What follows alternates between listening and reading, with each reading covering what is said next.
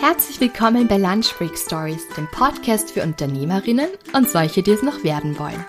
Mein Name ist Julia und ich freue mich, dass du da bist. Im zivilen Leben bin ich eigentlich Lehrerin. Doch für Lunch Break Stories tausche ich die Rollen, werde selbst wieder zur Schülerin und gehe bei tollen und mutigen Frauen in die Schule, die den Schritt in die Selbstständigkeit gewagt haben.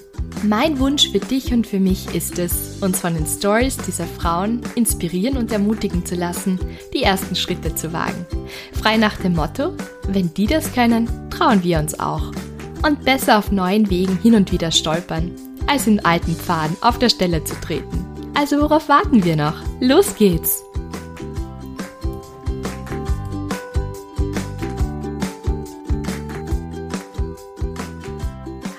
Herzlich willkommen zu einer neuen Folge von Lunch Break Stories. Das ist jetzt bereits Episode 2 in der Serie Coach Me If You Can. Und mein Gast heute ist die Marie Meyer-Marktl. Die Marie Meyer-Marktl ist selbst auch Coach und in diesem Interview unterhalten wir uns über den Sinn in der Arbeit. Wie finde ich Freude und Erfüllung in der Arbeit, in dem, was ich tue? Wie finde ich mein persönliches Wofür? Und wie definiere ich meine Werte? Und sie gibt da wirklich gute Anregungen, tolle Tipps. Und ich weiß immer dann, dass ein Interview gut geworden ist, wenn ich selbst auch viel dabei lerne. Und ich habe ganz, ganz viele Notizen gemacht, während wir das Interview geführt haben und mir ganz viel aufgeschrieben. Ich wünsche euch jetzt viel Spaß mit diesem Interview und super Learnings. Und ja, Bühne frei für Marie. Hallo Marie, ich freue mich total, dass du heute bei mir auf Besuch bist bei meinen Lunchbreak Stories. Wir haben schon und wann haben wir uns kennengelernt? Vor über einem Jahr, glaube ich, am Wiener Gründerinnentag. Super cooles genau. Event. Und ähm, seitdem eigentlich wollen wir ein Interview aufnehmen. Jetzt hat es endlich geklappt und ich freue mich riesig. Schön, dass du heute da bist. Und ähm, für alle, die dich noch nicht kennen, kannst du dich bitte am Anfang kurz vorstellen, sagen, wer du bist, was du gemacht hast und wie du jetzt zu dem gekommen bist, was du jetzt machst. Voll gerne. Vielen Dank für deine Einladung. Ich bin ja seit zwei Jahren selbstständig. Klingt total komisch und kurz und habe davor mich in der Welt der Zahlen verloren, sozusagen. Ich habe Betriebswirtschaft studiert, ganz klassisch, komme äh, vom Land aus Kärnten, habe die Uni Klagenfurt besucht und für mich war dann relativ stark, äh, für mich war dann relativ schnell klar, dass Controlling so das Thema ist, das mich fasziniert und wo ich da rein, ähm, ja, einfach reinarbeiten möchte und mehr kennenlernen möchte. Bin dann nach dem Studium nach Wien gegangen, habe als Junior Controller angefangen. Controlling klingt total langweilig, oder? Es klingt ähm, ja, also für mich aber ich, gut, ich bin, es ist auch nicht so, also ich bin da auch nicht so gut. Also ich bewundere das immer, wenn da jemand ähm, voll dafür brennt, weil ich, das ist einfach nicht mein, nicht meine Expertise, sage ich mal. Aber. ja, es klingt total langweilig und es war es für mich überhaupt nicht. Das hat es für mich total spannend gemacht, diese Unternehmen sozusagen in Zahlen kennenzulernen und dann aber wirklich auch ähm, Entscheidungen vorzubereiten überlegen, wie das Unternehmen sich weiterentwickeln kann, strategisch zu arbeiten, Visionen mit dem Unternehmen gemeinsam zu entwickeln, Ideen zu entwickeln. Und da kommt dann wirklich dieser Knackpunkt von mir raus, wo ich gemerkt habe, das macht mir Freude, das macht mir Spaß. Ja, dieses Weiterentwickeln, dieses Ziele setzen, Ziele umsetzen. Und ich wurde dann im Controlling von der Reporterin schnell zur Businesspartnerin. Das heißt, ich habe mit ganz vielen Führungskräften ähm, zusammengearbeitet und sie unterstützt, ihre Bereiche super voranzubringen. Und bin dann nach Berlin gekommen, habe äh, dort auch eine wunderbare Möglichkeit bekommen, mit vielen tollen Menschen zusammenzuarbeiten. Und da hat man mein Potenzial erkannt sozusagen und hat mich gleich zur Controlling-Leiterin dann befördert. Und ich war überrascht ja, und, und voller Freude, dass ich da einen Bereich übernehmen kann. Habe aber dann irgendwann gemerkt, hm, es ist immer dasselbe. ähm, und dann kam im Sommer 2016, bekam ich die Möglichkeit, mich auf eine Stelle zu bewerben. Das ist äh, ein, eine Finanzstelle gewesen, ein interne CFO für eine Region mit ja, 40 Millionen Euro Umsatz und äh, über 250 Leuten in Hamburg. Und dann gab es dieses Vorstellungsgespräch sozusagen, wo ein externer Berater mich drei Stunden lang interviewt hat. Wow, okay, wow. Das habe ich auch noch nie gehört. Das ist so lange Und ich war, ja, irre. Ich war danach echt fertig.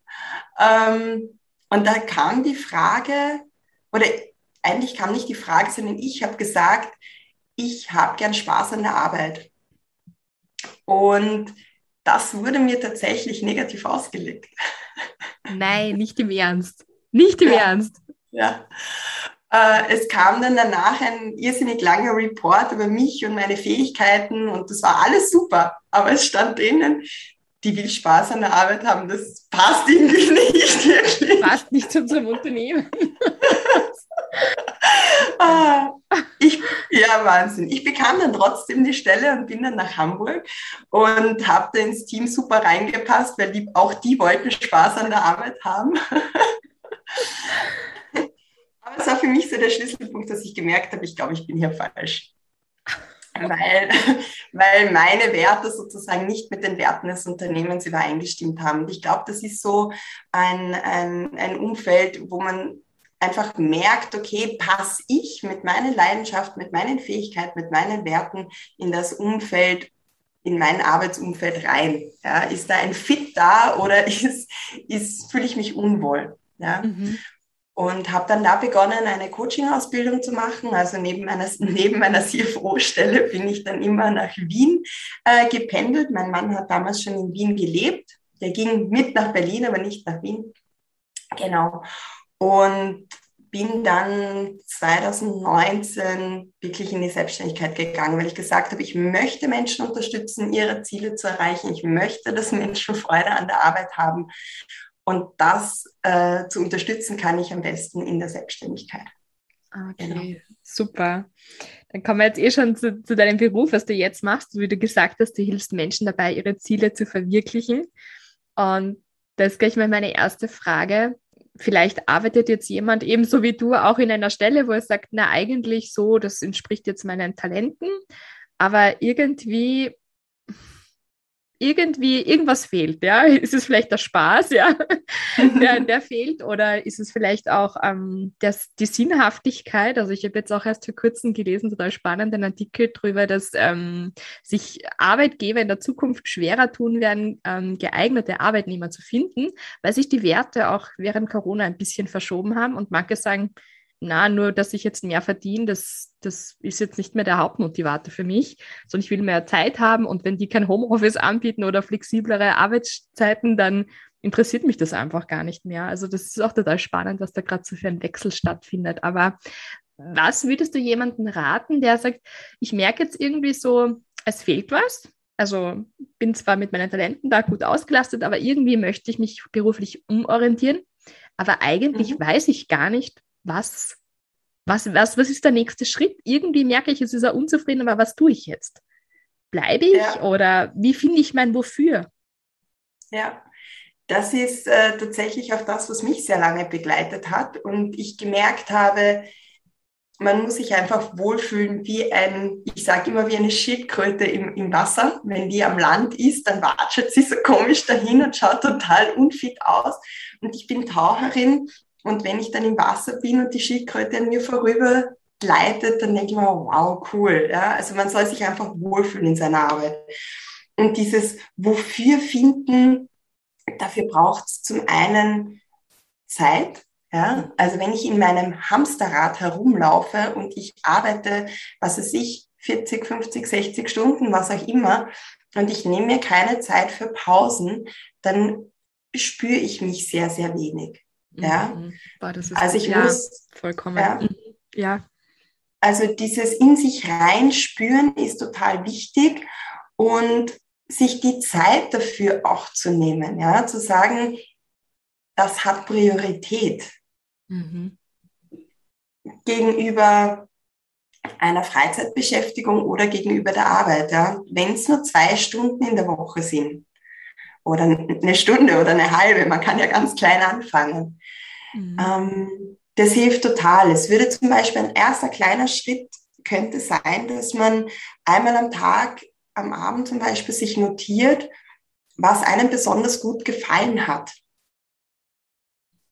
Wenn man mhm. alleine dadurch sozusagen sich schon spürt und reflektiert. Und wenn das nur fünf Minuten sind, ja, oder wenn man sagt, man mag es am Abend überhaupt nicht machen, gerne auch am Morgen vom Vortag. Ja? Also es gibt keine fixe Uhrzeit. Oder zu Mittag, wann auch immer. Ja? Mhm. Ähm, und da empfehle ich immer sehr gerne, so ein Reflexionsbuch sich anzulegen. Ja? Also ein Büchlein, wo man sich total wohlfühlt, wo man denkt, das ist es jetzt, das passt zu einem. Und wirklich handschriftlich das zu machen und nicht am Laptop irgendwas niederzuschreiben. Mhm. Warum handschriftlich? Das würde mich jetzt interessieren. Also ich, ich schreibe auch lieber einfach mit der Hand was auf. Das ist mehr vom Herzen, habe ich das Gefühl. Aber was, was würdest du sagen, warum ist das wichtig mit der Hand? Genau, das eine ist, es ist ähm, mehr vom Herzen und zum anderen, man, man ist mehr bei der Sache. Man schreibt langsamer. Mhm. Ja? Dadurch ähm, geht das sozusagen auch mehr über und äh, man macht es bewusster. Ja? Mhm. Mhm. Genau cool. Also das ist sozusagen so der, der erste Minischritt, wenn man sagt, man geht unter und man weiß überhaupt nicht, in welche Richtung, dass man einfach rausfindet, was taugt einem. Ja? Mhm. Und dann vielleicht auch langsam sukzessive das mehr in seinen Alltag integriert. Mhm. Ja. Das ist einmal ein guter erster Schritt. Und wie wird es dann weitergehen oder wie war das bei dir? Du hast auch gemerkt, okay, Spaß, hm, fehlt irgendwie oder wird gar nicht so angesehen. Ähm, wie hast du für dich dann einfach mal aufgeschrieben, was sind Werte, die mir wichtig sind und ähm, was erwarte ich mir eigentlich, weil wir verbringen doch unsere meiste Lebenszeit im Job. wie möchte ich meine Lebenszeit wertvoll verbringen? Ähm, ja. wie, wie war das bei dir? Wie hat das bei dir konkret ausgeschaut? Was hast du gemacht? Also das Erste ist immer sozusagen, sich selber auf die Spur zu kommen. Wer bin ich und was will ich? Und wenn ich das weiß, dann kann ich was, eine Vision sozusagen für mein Arbeitsleben entwickeln. Das heißt, was auch immer hilft, ist, über den Tellerrand zu schauen. Also ich habe damals wirklich die Koffer gepackt und bin für einen Monat nach Äthiopien gegangen und habe da als Lehrerin gearbeitet. Und mein Chef damals hat zu mir gesagt, ähm, das Einzige, was zählt im Leben, ist, dass du Freude hast. Und diese Freude dann ins Leben zu integrieren, das ist wirklich ein, ein, Schlüssel, ein, ein Schlüsselmoment sozusagen. Was mir auch stark geholfen hat, in der Reflexion waren diverse Persönlichkeitstests. Also ich habe, glaube ich, mittlerweile 30 gemacht. Das heißt, ich kann meinen, kann meinen Kundinnen da auch eine, eine, eine, eine gute Empfehlung geben. Ähm, der, der sehr schnell geht und der kostenlos ist, ist der 16 Personalities. Der geht auch auf Deutsch, also 16personalities.com-de. Ähm, und der ist in 10 Minuten und der gibt zumindest einmal Anhaltspunkte. Mhm. Ähm, ich sage jetzt nicht, dass der hundertprozentig stimmt, das wird nie ein Test, ja, weil er kategorisiert immer ein, aber er hilft ähm, zu reflektieren. Mhm. Definitiv und sich selber einfach besser noch kennenzulernen. Was ich auch gerne mache, ist zu fragen, Freunde, Arbeitskollegen und Kolleginnen, hey, ähm, was sind meine Eigenschaften? was schätzt du an mir? Ja, mhm. also diese, dieses Feedback von Leuten, die einem nahestehen, ist auch immer ganz was Tolles, ja? Mhm. um sozusagen sich, sich auch besser kennenzulernen. Ja? Und ähm, ja, das ist sozusagen so der erste Schritt, das in sich reinspüren. Und was ich sehr gerne mache und was ich damals gemacht habe und jetzt auch anbiete, sind ähm, Vision Board äh, Workshops oder auch eben zu Hause mit sich ein Vision Board zu erstellen. Und was ist das überhaupt? Das ist eine Collage über oder mit Bildern und Texten und das ergibt dann ein Bild sozusagen. Und der Schlüssel bei diesem Vision Board ist, dass man nicht sagt, okay, man hätte gerne eine Taube und übrigens einen Baum hätte ich auch gern drauf und das google ich, druck's aus und klipp's drauf. Weil das geht relativ schnell, dann ist es so eine, eine Zielcollage und ich habe überhaupt nicht in mich, mich reingespürt, sondern der Schlüssel ist wirklich zu sagen, ich lasse mich inspirieren.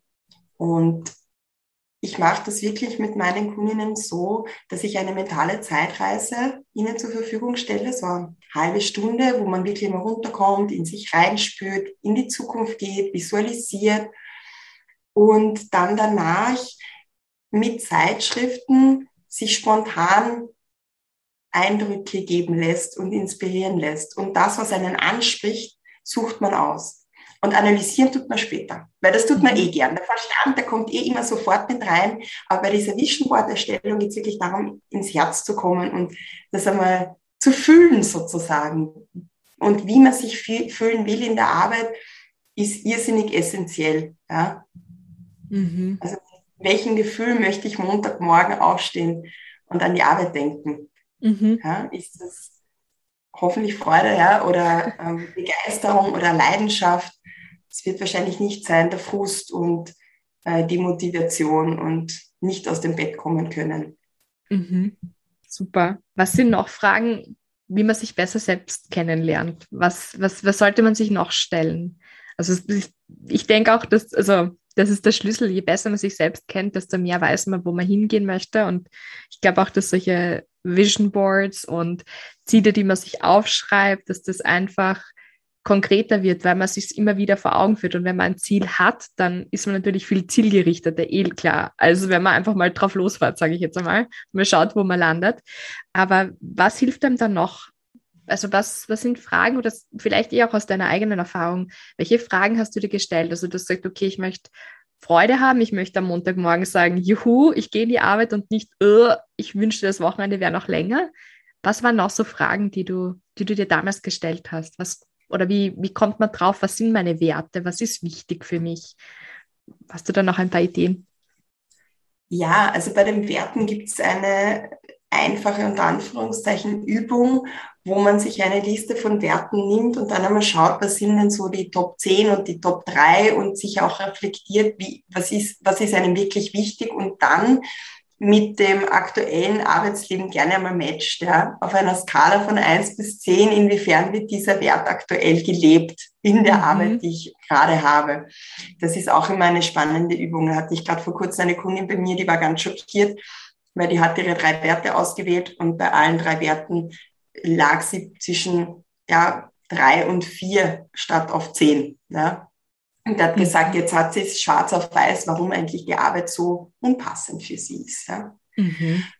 Ähm, das ist ein Schritt. Und der zweite, was mir geholfen hat im, im Gedanken zu shiften sozusagen. Ich habe immer gesucht nach dieser einen Position, die ich anstatt dessen machen kann und war dadurch immer im, was kann ich tun und nicht, was treibt mich an, was taugt mir.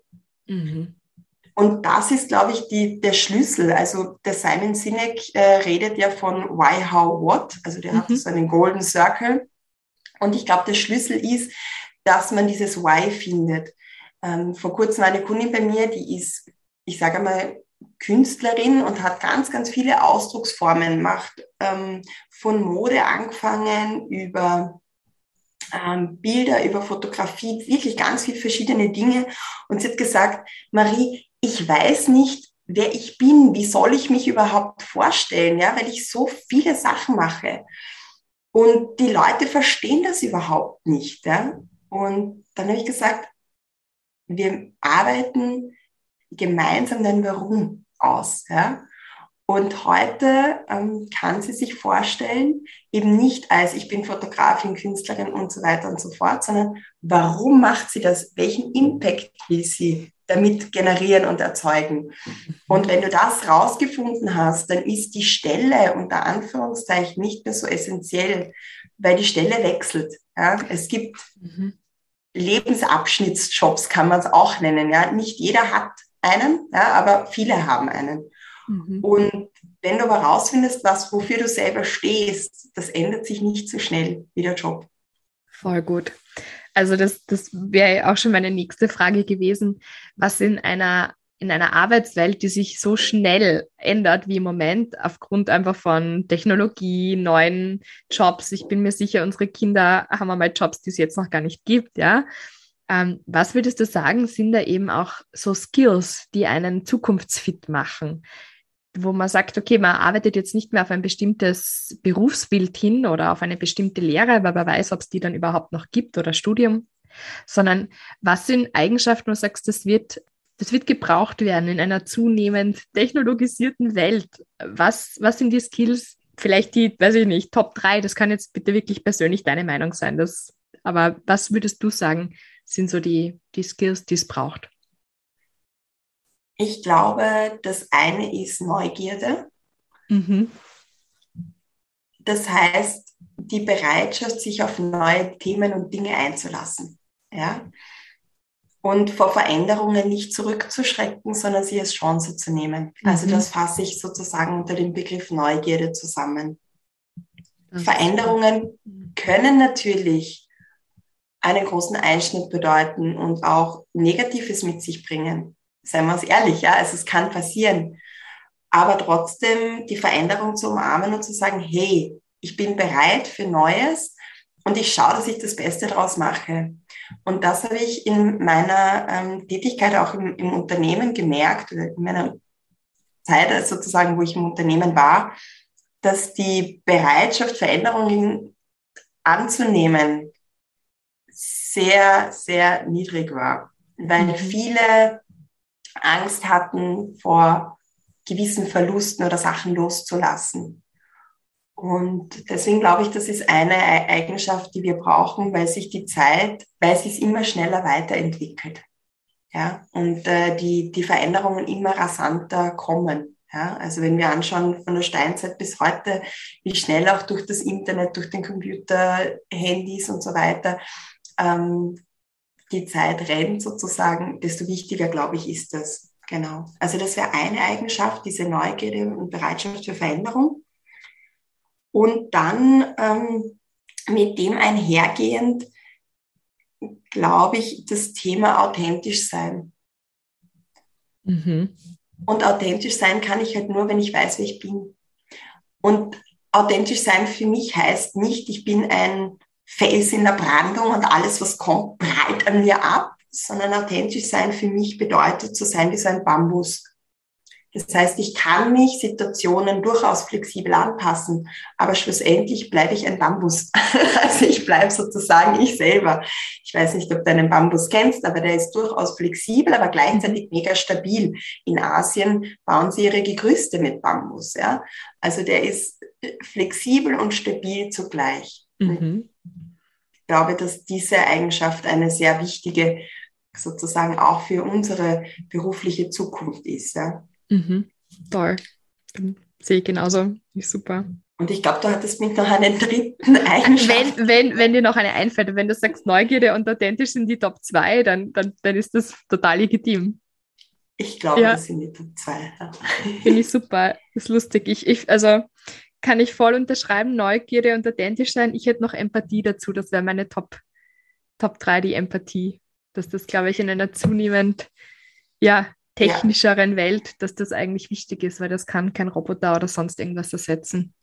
Das stimmt, ja. das stimmt hundertprozentig. Also die Menschen zu verstehen und gleichzeitig trotzdem sozusagen sich selber zu bleiben. Das ist vielleicht das, was ein bisschen im Bambus vielleicht auch wiedergespiegelt wird. Vielleicht habe ich es mir nicht so ausgedrückt. Ähm, dieses authentisch sein, aber sich trotzdem mit andere und auf andere einlassen und die anderen auch bemerken. Ja? Und mhm im Miteinander sozusagen leben. Ja, also vielleicht ist es das dritte, was mir noch einfällt, ist das Thema Kooperation. Ja, also mhm. das Denken, das Denken im Miteinander. Das ist auch einer meiner Werte tatsächlich, ähm, ist das Miteinander. Und da ähm, geht sozusagen darum, nicht empathisch im anderen vollkommen aufzugehen, aber gleichzeitig auch nicht im Egoismus vollkommen aufzugehen, sondern diesen wunderbaren Mittelweg des gemeinsamen Wirkens zu schaffen. Mhm. Genau. Schön. Ich finde das jetzt gerade so lustig. Unsere Hörerinnen sehen das ja nicht, aber du hast hinter dir eine Bambus. Ähm. Tapete, oder? Wenn ich das richtig ja. sehe. Finde ich total lustig. Also ist ja. das auch irgendwie so, hat sie das visualisiert, wie ein Bambus zu sein und Tapete. Zieht sich durch, finde ich super. Ich habe jetzt gerade gedacht, ja. ich glaube, das ist ein Bambus da hinten. Das stimmt, ja. Super. Ne? Du bist das lebende Beispiel dafür, dass, dass, dass, dass man sich das visualisiert und dass man sich das dann auch so einrichtet im Büro, um über das, daran zu erinnert werden. Finde ich cool. Ja, also diese Bilder helfen unglaublich, ja, wenn man sie, also auch das Vision Board habe ich auch im Büro ähm, und man muss es sich nicht täglich anschauen, aber immer wieder, wenn man vorbeigeht, es wirkt einfach, ja, mhm. wenn man seine Träume und Wünsche einfach visualisiert hat. Ich glaube genau. auch, dass das, und ich glaube da jetzt nicht an irgendeinen esoterischen Hokuspokus, muss ich sagen, sondern einfach dieses, ich glaube, ähm, ja, wenn ich, wenn ich früher, jetzt hat man Navi, aber früher hat man sich auch eine, eine Karte angeschaut, wenn man gesagt okay, ich möchte dort und dorthin fahren, um, den, um das Ziel zu finden. Und ich glaube auch, dass man das, also es gibt ja auch Studien darüber, ja, dass das wirklich hilft, ähm, das, was wir sehen, das, was wir uns auch zusprechen, das, was wir aufschreiben, dass das einfach, dass wir es uns bewusster machen und nicht nur so vor uns hin weiß ich nicht, arbeiten, wursteln, irgendwie herumtun, sondern wirklich das zielgerichteter machen können. Also cool. Genau, und das, das, was sozusagen wirklich lebendiges Beispiel dafür ist, dass es kein Hokuspokus ist, sind Sportler und Sportlerinnen. Die visualisieren sich wirklich den Marathonlauf. Also mein, mein Mann ist, ist Triathlet sozusagen, also starker Sportler. Und da geht es wirklich darum, sich diese Wettkämpfe unter Anführungszeichen zu visualisieren und vorzustellen, wie werde ich das machen und am besten mit dem auch ins Bett zu gehen und sich das vorzustellen. Und diese Macht der Gedanken ähm, auch für sein eigenes Arbeitsleben und nicht nur für den Sport zu nutzen, das ist wirklich ähm, super und, und unterstützt sehr. Ja, also je konkreter ich mir Dinge vorstellen kann, desto eher schaffe ich es dann auch äh, in die Umsetzung, weil meine Gedanken und mein Körper, also mein Körper spürt und meine Gedanken haben das schon einmal visualisiert und mein Hirn kann teilweise nicht wirklich unterscheiden, was habe ich denn schon erlebt und was werde ich noch erleben. Mhm. Ja. Spannend. Das, ist cool. Ich habe das auch einmal gehört, dass sich, ähm, das war, glaube ich, bei irgendeinem, weiß ich nicht, Segeln oder so, bei irgendeiner Olympiageschichte, dass sich da irgendwie so ein Segelteam schon vorgestellt hat, wie sie gewinnen und sich das, ich glaube, die haben sich das jeden Tag, haben sie sich das so angehört, ja, wir haben gewonnen. Und sie haben dann auch wirklich gewonnen, weil das irgendwie, sie waren schon so auf das ähm, fokussiert, und haben sich schon wie Gewinner gefühlt, dass sie dann wirklich zu Gewinner geworden sind. Und total spannend, solche Geschichten. Ja, es ist, ist total spannend und es ist unglaublich, was Visualisierung bewirken kann. Man darf aber nicht vergessen, Visualisierung alleine reicht nicht. Ja? ja. Also es reicht nicht, wenn ich mir jeden Tag vorstelle, es wird, ja, ähm, sondern ich muss schon auch was dafür tun. Aber es mhm. unterstützt unglaublich. Ja, genau. Ja. Ja, vom Träumen ins Tun kommen, ist so einer ja, von meinen genau. Mottos. Gut. Ich mag das Zitat vom Goethe sehr gerne, der sagt, wovon immer du träumst, fang damit an. Mhm. Da muss man halt erst einmal rausfinden, wovon träumt man überhaupt. Weil in der Gesellschaft, sage ich mal, wenn du erwachsen bist, träumen nicht mehr großartig erlaubt oder angedacht ist. Ja, als Kind fragt dich noch jeder, was willst du werden oder äh, was wünschst du dir? Und spätestens, wenn du dann ins Erwachsenenalter eintrittst, fragt dich keiner mehr. Da musst funktionieren und laufen. Und das ist es dann an uns, uns selber zu fragen, was wünschen wir uns, wovon träumen wir, was möchten wir machen. Mhm. Ja, und nicht im Alltagstrott zu versinken und irgendwann einmal festzustellen, boah, hätte ich doch nicht. Ja. Mhm. ja, das ist ein cooles Zitat. Was jetzt angenommen, wir haben uns aber für gefunden. Was wären dann konkrete Schritte, die ich setzen kann? Ich sage, okay, ich ähm, möchte eigentlich in deinem Fall auch, also nein, Controlling liegt mir zwar, kann ich gut, ähm, aber der Spaßfaktor fehlt. Ähm, ich weiß mittlerweile, was ich, in welche Richtung ich gern gehen möchte, aber was sind dann so, kannst du es vielleicht ein bisschen runterbrechen? Was ist so der kleinste machbare Schritt, den man dann setzt, wenn man sagt, okay, wie fange ich denn jetzt an mit dem, also von was auch immer du träumst, fang an, wie fange ich an? Wie komme ich ins Tun? Also das ins Tun kommen ist wirklich essentiell. Und deswegen sage ich, such dir einen mini-mini-Babyschritt raus, ja, den du innerhalb der nächsten 72 Stunden umsetzen kannst. Und wenn das nur ein Anruf ist. Mhm. Aber es geht wirklich darum, so eine Art Quick-Win für dich zu schaffen, dass dein Hirn denkt, boah, cool, da kommt noch mehr Gutes. da bleibe ich dran. Und innerhalb der ersten 21 Tage, sagt man, werden Gewohnheiten geschrieben und geschaffen. Das heißt, du solltest wirklich 21 Tage lang dich bewusst jeden Tag daran erinnern.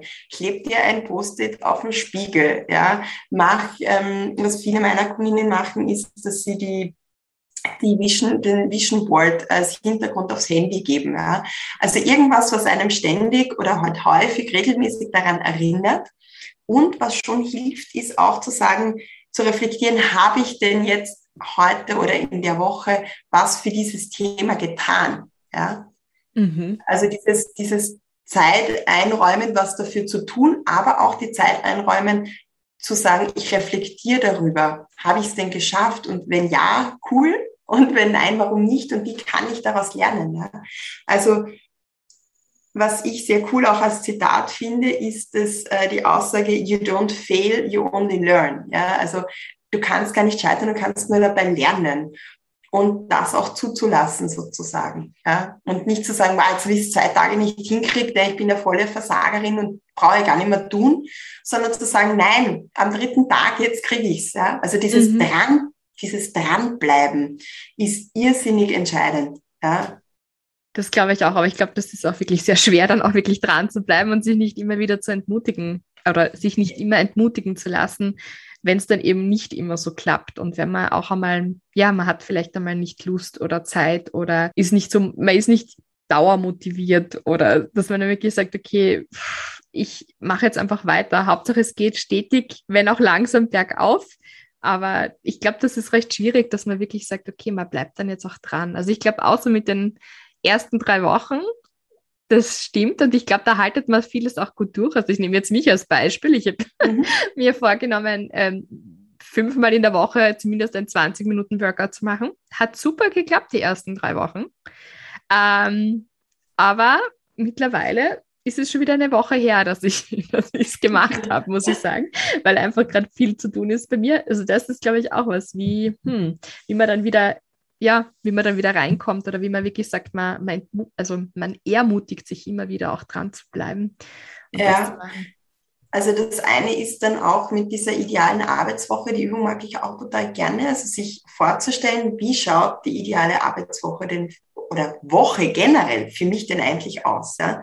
Mhm. Wann stehe ich auf? Wann esse ich? Was esse ich? Mhm. Mit, ähm, wann arbeite ich? Wann mache ich den Sport? Äh, Kinder, wann habe ich Zeit für die Kinder und das wirklich jeden Tag und wirklich Montag bis Sonntag sich einmal durchzudenken. Das ist und gut. ich, ich, ich schreibe es mir gerade auf, ich schreibe es. Ich, ich sitze schon die ganze Zeit da und, und mache mir Notizen, ja. Und diese ideale äh, Woche hilft unglaublich zum Adaptieren. Weil wenn du dir einmal vor, dir vorgestellt hast, ja, also sind wir wieder beim Visualisieren, dann kann ich schauen, okay, wie schaut es denn heute aus? Und was sind so kleine Schritte, damit ich dorthin komme? Und damit du nicht ähm, ja, komplett verzweifelst, ja, die ideale Arbeitswoche oder Woche darf sich ändern. Ja. Also ich habe jetzt auch gerade ähm, die Woche für mich diese Übung wieder gemacht, weil ich einfach gemerkt habe, es waren so viele Veränderungen im Außen, dass ich meine Woche wieder ändern durfte, sozusagen und adaptieren ähm, konnte. Und das ist normal. Ja. Es ist nicht, wenn du dir heute eine ideale Woche ausmalst, in fünf Jahren noch immer so. Ja, das darf leben. Ja. Das ist auch ganz wichtig. Ziele dürfen leben. Also wenn ich heute ein Ziel habe und äh, eine Freundin von mir ist, ist Wanderin, und, oder Bergsteigerin schon fast, die geht wirklich auf die größten, großen Berge rauf und da hat sich ein Ziel gesetzt, darauf zu wandern und hat dann festgestellt, boah, das ist aber schon sehr weit und voll zart und ich weiß nicht, ob ich das überhaupt schaffe. Und jetzt hat sie zwei Möglichkeiten. Entweder sie dreht um, weil sie sagt, sie sucht sich einen anderen Berg und der ist einfach zu schwierig, oder sie beißt wirklich durch und schafft es dann. Ja. Aber man hat immer die Möglichkeit zu sagen, na, eigentlich das Ziel, das passt jetzt doch nicht für mhm. mich. Und das ist immer wieder beim Bambus. Ja. diese, diese, diese ähm, ja, sich das einzuräumen und einzugestehen. Es ist okay, wenn ich mir ein Ziel setze und das ist, passt aber dann vielleicht für mich doch nicht, weil eben Zeit vergangen ist und jetzt passt nicht mehr in mein Leben und das loszulassen. Das ist auch total wichtig und nicht zu verharren und zu sagen, ich muss jetzt, ich muss. Ja. Ich finde das so gut. Danke, Marie, dass du das sagst. Ich finde das so wichtig, weil ich glaube, wir sind so Gewohnheitsmenschen auch und sagen dann irgendwie oder, oder empfinden das dann auch als Scheitern. Wenn ich sage, okay, ich habe mir dieses Ziel gesteckt und jetzt ist es aber irgendwie anders gekommen, weil Hallo Leben. Aber ähm, dass man dann auch wirklich ja, nicht dran verzweifelt oder sich dann wie ein Versager oder wie eine Versagerin vorkommt und sagt, okay, na, das hat sich Werte dürfen sich auch verändern oder es darf, oder eben, es ist ein anderer Lebensabschnitt. Man bekommt vielleicht Kinder oder man hat einen Ortswechsel oder was auch immer oder es tritt was ein, was eben nicht so schön ist vielleicht. Und ähm, das oft auch für die, für die Lebensphase anzupassen, finde ich total wertvoll, was du gerade gesagt hast. Aber ich glaube, wir tun uns oft wirklich schwer mit Loslassen. Also mir kommt vor, das ist irgendwie so ein Thema. Ähm, Scheitern, Loslassen sind so die Themen, die, die will man irgendwie nicht so. Weil kann Loslassen auch total befreiend sein. Aber spannend. Kann total befreiend sein. Genau. Ich erinnere mich an meinen Uni-Professor, der gesagt hat, übrigens Controlling-Professor, der gesagt hat, wenn das Pferd tot ist, steig ab. Ähm, er hat das auf Unternehmen bezogen, aber ich beziehe das auf, durchaus auf sämtliche Ziele, die man sich stellt und, und die einfach nicht mehr stimmig sind und nicht mehr zu einem mhm. passen. Und dann mit Stolz abzusteigen und zu sagen, hey, du bist tot quasi, ich beerdige dich jetzt, ich, ich verabschiede mich davon und suche mir ein neues Pferd, mit dem ich da äh, weiter reiten kann. Ja. Und diese, ja, dieses Loslassen ist irrsinnig entscheidend. Und darum geht's ja auch, wenn ich in einer Arbeitsumgebung bin, wo ich mich nicht wohlfühle und merke, das wird auf Dauer nichts, dann ist das wie ein totes Pferd. Ja? Und dann gehe ich jeden Tag zu diesem toten Pferd hin und versuche es wieder zu beleben. Mhm. Und die, den Mut dann zu haben, zu sagen, hey, ich gehe jetzt, ist eine total geniale ähm, ja, Entscheidung und man kann dann richtig stolz auf sich sein. Ja? Ich kann mich erinnern an meinen äh, Freund, der dachte, er will ein Doktorat machen und dann zu mir kam und gesagt hat, du Marie, ich habe jetzt angefangen, das Doktorat nach zwei Semestern, muss sagen, das ist überhaupt nichts für mich. Ich gehe jetzt in die Privatwirtschaft, das passt einfach besser zu mir. Und ich zu ihm gesagt habe, gratuliere, voll super die Entscheidung. Und er hat dann so äh, äh, gestottert und was, so hat ja bis überhaupt noch keiner reagiert. Und ich so, ja, wenn du feststellst, es ist nichts für dich, ist es das Beste zu gehen und diese Entscheidung nicht auf zwei, vier, fünf, sechs Jahre rauszuzögern, weil das sind vergeudete Stunden, die du verbringst mit etwas, was da nicht taugt. Voll also dieses, mhm. dieses Carpe Diem sozusagen, ja. äh, so abgedroschen es auch klingt. Ja, es geht wirklich darum, die Zeit für sich so zu nutzen, dass es einem taugt. Und natürlich ist es nicht jeden Tag 100% alles super, darum geht es ja gar nicht. Aber zumindest danach zu streben und zu sagen, hey, ich, ich habe es verdient, ein, ein Arbeitsleben, Schrägstrich Leben zu haben, wo ich mich einfach wohlfühle. Ja? Mhm. Wo gut. ich die, die Schildkröte im Wasser bin und wo es mir einfach taugt und ich sage, cool. Ja? Genau. Voll super. Ja, ich, ich glaube, dass es oft echt schwierig ist, auch herauszufinden, was ist jetzt das, was ich loslasse und wo lohnt es sich jetzt aber auch wirklich dran zu bleiben. Also ich glaube, dass das total entscheidend ist für unsere Zufriedenheit oder für unseren Erfolg, wie man auch immer man ihn jetzt definieren möchte. Aber dass man halt sagt, okay, das, wie du gesagt hast, das ist ein totes Pferd, da steige ich ab und wo man einfach sagt, das ist ein müdes Pferd, aber da, da, kann, da geht noch was, ja. Da genau. schauen wir noch, was man rausholen kann. Also das ist glaube ich, auch eine Kunst oder eine gewisse Form von Weisheit, da dann zu unterscheiden, was ist was. Ja, das stimmt total. Es ist eine Kunst und es ist etwas, glaube ich, was wir in, nur in der Kombination aus Herz und Verstand machen können.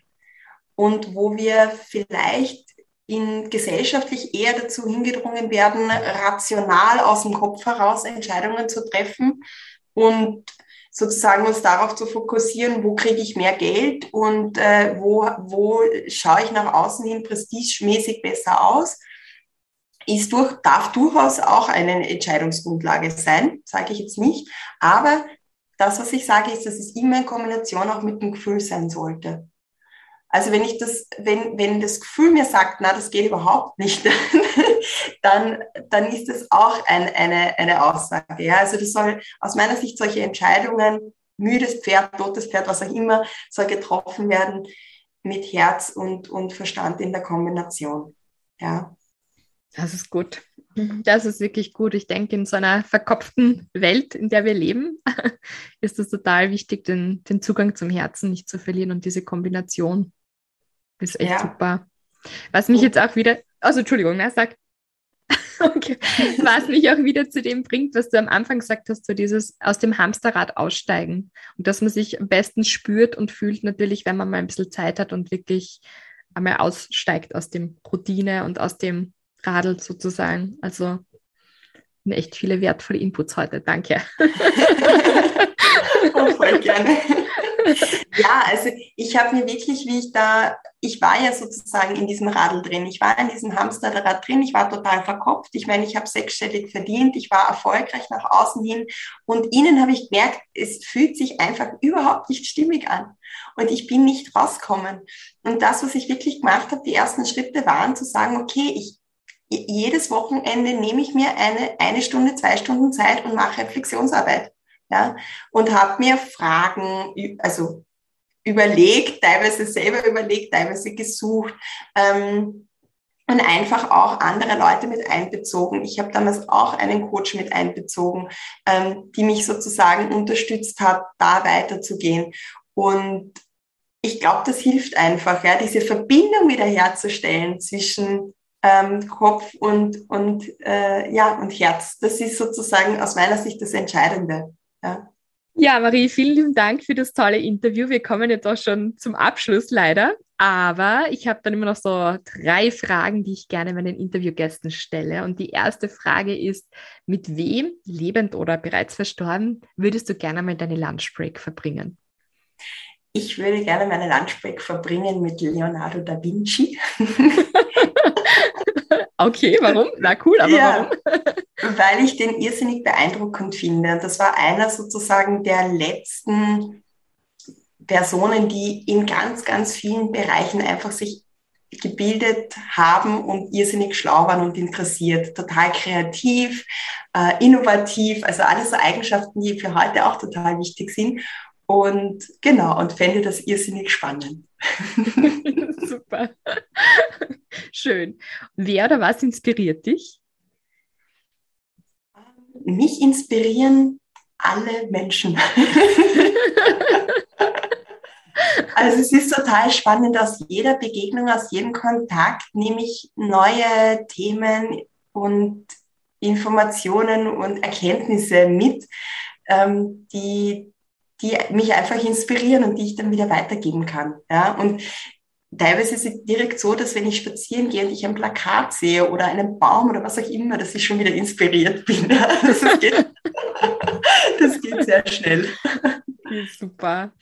Und meine letzte Frage ist, ähm, ob es eine Sache gibt, die du, die du liebst oder eine Sache, wo du sagst, das, das muss ich einfach immer weiterempfehlen. Das kann jetzt total trivial sein, das kann total tiefgründig sein, das kann ein Buch sein, das kann Herbstlaub sein, was auch immer. Einfach etwas ganz Persönliches für dich, was, was du liebst. Ganz neu bei mir ist es, dass ich liebe, in den Wald zu gehen. Also ich habe jahrelang, ich lebe direkt in der Stadt in Wien, ich habe jahrelang die Stadt geliebt, ich liebe sie nach wie vor. Und was ich jetzt immer mehr schätze, ist, dass ich zwischenzeitlich auch immer Ruhe brauche. Und sich diese Ruhe auch zu nehmen und die Zeit sich auch dafür zu nehmen, ist, finde ich, auch ähm, wichtig. Und das ist etwas, was ich liebe sozusagen. Wirklich, es gibt im Wienerwald äh, einen Buchenwald, da gehe ich irrsinnig gerne hin und diese Ruhe und einfach die Bäume genießen. Und dann nehme ich mein Reflexionsbuch mit und lasse einfach sozusagen die, die Vergangenheit und die Zukunft auf mich wirken. Ah, das klingt schön. Tue ich auch mittlerweile wirklich gern. Das kommt ein bisschen, glaube ich, wenn man älter wird, dass man das ja, ich oder bewusst auch wahrnimmt. Ja. Ich war schon früher immer gern am Wochenende am Land unterwegs. Ja. Wir haben uns immer ein Auto ausgeborgt, wenn wir in Berlin und Hamburg gelebt haben, waren wir jede zweite Woche unterwegs und haben Umgebung kennengelernt. Und da war ich auch immer in der Natur. Aber dass es mir richtig fehlt, ist mir erst jetzt bewusst geworden, wo ich mit den Kindern ohne Auto in Wien war und gemerkt habe, hey, ich komme viel zu selten raus. Ja. Ah, du hast recht. Schön. ja, vielen Dank für das Gespräch. Ähm, jetzt wollte ich dich abschließend noch fragen, aller, allerletzte Frage. Gibt es etwas, was du gerne unseren Hörerinnen heute noch mitgeben möchtest oder ja, einfach was, was du ihnen noch mit auf den Weg schicken möchtest? Ja, sehr, sehr gerne. Und zwar möchte ich Ihnen gerne eine Geschichte mitgeben, eine kleine Analogie. ähm, zum Thema Träumen und Wünsche. Und zwar bin ich am Land aufgewachsen. Auf, äh, wir hatten eine Terrasse und einen Garten und da bin ich hin und wieder mit meiner Mutter gesessen und wir haben dann abends die Sterne uns angeschaut und den, den Himmel und manchmal auch bestimmt, welche Sterne das sind, manchmal kann. Und wenn dann so eine Sternschnuppe vorbeikam, das passiert ja nicht häufig, aber doch, ähm, hat dann meine Mutter mal zu mir gesagt, Psst, Marie, schließ die Augen und wünsch dir was, aber erzähl keinem davon. Und ich habe dann immer die Augen geschlossen und habe mir das dann vorgestellt, also quasi visualisiert, was ich mir wünsche. Und dann habe ich es keinem erzählt. Und es ist eigentlich nie eingetreten. Und das ist sozusagen für mich so der Knackpunkt, sozusagen wurscht, wer auch immer diese Sternschnuppengeschichte jetzt sozusagen auch kennt, vergiss die bitte. Das ist ein komplettes Märchen. Bitte erzähl so vielen Leuten als möglich davon, wovon du träumst. Visualisieren ist wichtig, ist gut, aber es ist total wichtig, sich die Träume und Wünsche auch mit Bildern oder zu, ähm, zu sehen und dann zu verschriftlichen und dann aber so vielen Leuten als möglich zu erzählen. Weil die anderen Menschen können dir weiterhelfen, diese Träume sozusagen zu, ähm, ja, abzugraden, sage ich jetzt einmal, ähm, oder sogar dir helfen, die zu erreichen, indem sie andere Menschen kennen oder sie selber vielleicht Personen sind, die dich dabei unterstützen können. Und deswegen sage ich immer, sprich über deine Sternschnuppen, weil dann gehen sie auch in Erfüllung. Ach, genau. schön. Ah ja, da, da, damit hören wir jetzt auf. Also sprecht über eure Sternschnuppen und mögen sie in Erfüllung gehen, eure Träume. Vielen Dank für das tolle Interview, Marie. Danke auch, Julia. So, das war's jetzt schon wieder und ich möchte jetzt aber noch den letzten Gedanken von der Marie aufgreifen und euch ermutigen, erzählt anderen von euren Wünschen und Träumen. Und ich weiß, das erfordert oft wirklich eine große Menge Mut, zu sagen, das sind meine Träume, das sind meine Ziele und vielleicht kannst du es auch noch nicht so ganz klar definieren, wohin will ich jetzt eigentlich gehen. Aber ich möchte dich wirklich dazu ermutigen, lade andere Menschen auf diese Reise mit ein. Wer weiß, vielleicht kann dir jemand anderer weiterhelfen, einen Kontakt verschaffen, was auch immer. Wenn du von deinen Träumen nicht erzählst, woher sollen das andere dann wissen und dich dann dabei unterstützen können? Das können sie gar nicht, wenn sie nicht wissen, wohin du eigentlich möchtest. Und dafür ist es natürlich auch wichtig, sich selbst einmal bewusst zu machen, was möchte ich eigentlich machen. Und ich glaube, da sind jetzt die Weihnachtsfeiertage eine gute Möglichkeit, aus dem Hamsterrad auszusteigen und sich bewusst Gedanken zu machen, das vergangene Jahr Revue passieren zu lassen und auch schon zu überlegen, was möchtest du im neuen Jahr erreichen, wofür zahlt sich's aus zu leben? Also ich denke mir, wenn wir die ganze Zeit vor uns hinarbeiten, dann wachen wir irgendwann einmal auf in fünf Jahren und überlegen so, okay, was war da jetzt gerade los die letzten Jahre? Habe ich Freude in dem, was ich tue? Helfe ich anderen Menschen mit dem, was ich tue? Ich glaube, dass das ganz wichtig ist, die sich immer wieder diese Fragen von Zeit zu Zeit zu stellen. Also seid mutig, erzählt von euren Träumen und ihr dürft träumen. Jeder Mensch hat spezielle Gaben. Jeder Mensch hat besondere Eigenschaften, unterschiedliche Ziele und Wünsche. Und das finde ich, ist ja gerade so cool, dass jeder da so, ja, so einzigartig ist einfach. Also lebt eure Einzigartigkeit aus und dazu ist es aber wichtig, dass man sich halt bewusst macht, was ist das überhaupt, was will ich. Genau. Was mir auch noch wichtig ist, das möchte ich jetzt auch noch erwähnen, wenn ihr die Marie, wenn euch das jetzt gefallen hat, das Interview, und davon gehe ich jetzt einmal ganz stark aus, weil ich mir auch ganz viele Notizen gemacht habe und einfach das ganz toll gefunden habe, was die Marie so erzählt hat, dann findet ihr natürlich so wie immer die Webseite und natürlich auch LinkedIn-Profil, was auch immer von der Marie in den Shownotes verlinkt. Bitte einfach gerne nachschauen. Ihr könnt auch bei ihren Gespräch ausmachen, ein Erstgespräch, was auch immer. Wenn sie euch jetzt irgendwie zugesagt hat, dann könnt ihr sie auf jeden Fall anschreiben oder auch auf Instagram. Macht's das bitte. Und mir sind jetzt noch ein paar Dinge wichtig. Und zwar, es ist jetzt die Weihnachtszeit oder die Vorweihnachtszeit. Und ja, wenn ihr daran denkt, jetzt noch Geschenke zu kaufen für eure Lieben, dann wie jedes Jahr möchte ich das einfach sagen. Die meisten von euch sind da eh total achtsam und machen das ganz bewusst. Aber trotzdem noch einmal so einen kleinen Reminder, dass man wirklich bei Unternehmen einkauft, die kleiner sind, vielleicht bei kleinen Unternehmen, dass man auch schaut, vielleicht sind diese Unternehmen von Frauen geführt, dass man da auch wirklich Frauen unterstützt, weil ihr könnt eure Werte auch mit eurem Geld ausdrücken und auch da überlegen, was ist mir wichtig, was möchte ich unterstützen. Möchte ich jetzt zum Beispiel lieber Online-Betreiber von großen Konzernen unterstützen, die ihre Arbeiter und Arbeiterinnen ausbeuten? Oder schaue ich, dass das vielleicht ein nettes österreichisches kleines Unternehmen ist, das mit ganz viel Liebe und Herzblut ihre Dinge anfertigt und auch schaut, dass sie nachhaltig sind und gut für die Umwelt sind, gut für die Mitarbeiter und Mitarbeiterinnen. Also da entscheidet auch ihr mit eurem Geld.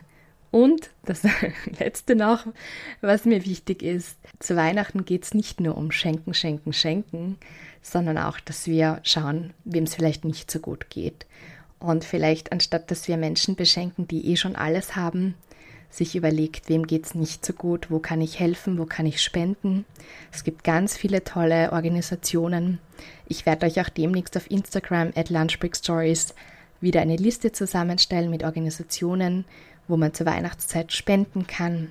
Aber ihr findet es auch selbst ganz viel im Internet. Es gibt zum Beispiel von der Caritas die Möglichkeit, dass man junge Mütter unterstützt mit einem Care-Paket. Das heißt, man kann dann im Namen des Beschenkten so ein Paket spenden und unterstützt somit Mütter und Kinder oder Frauenhäuser.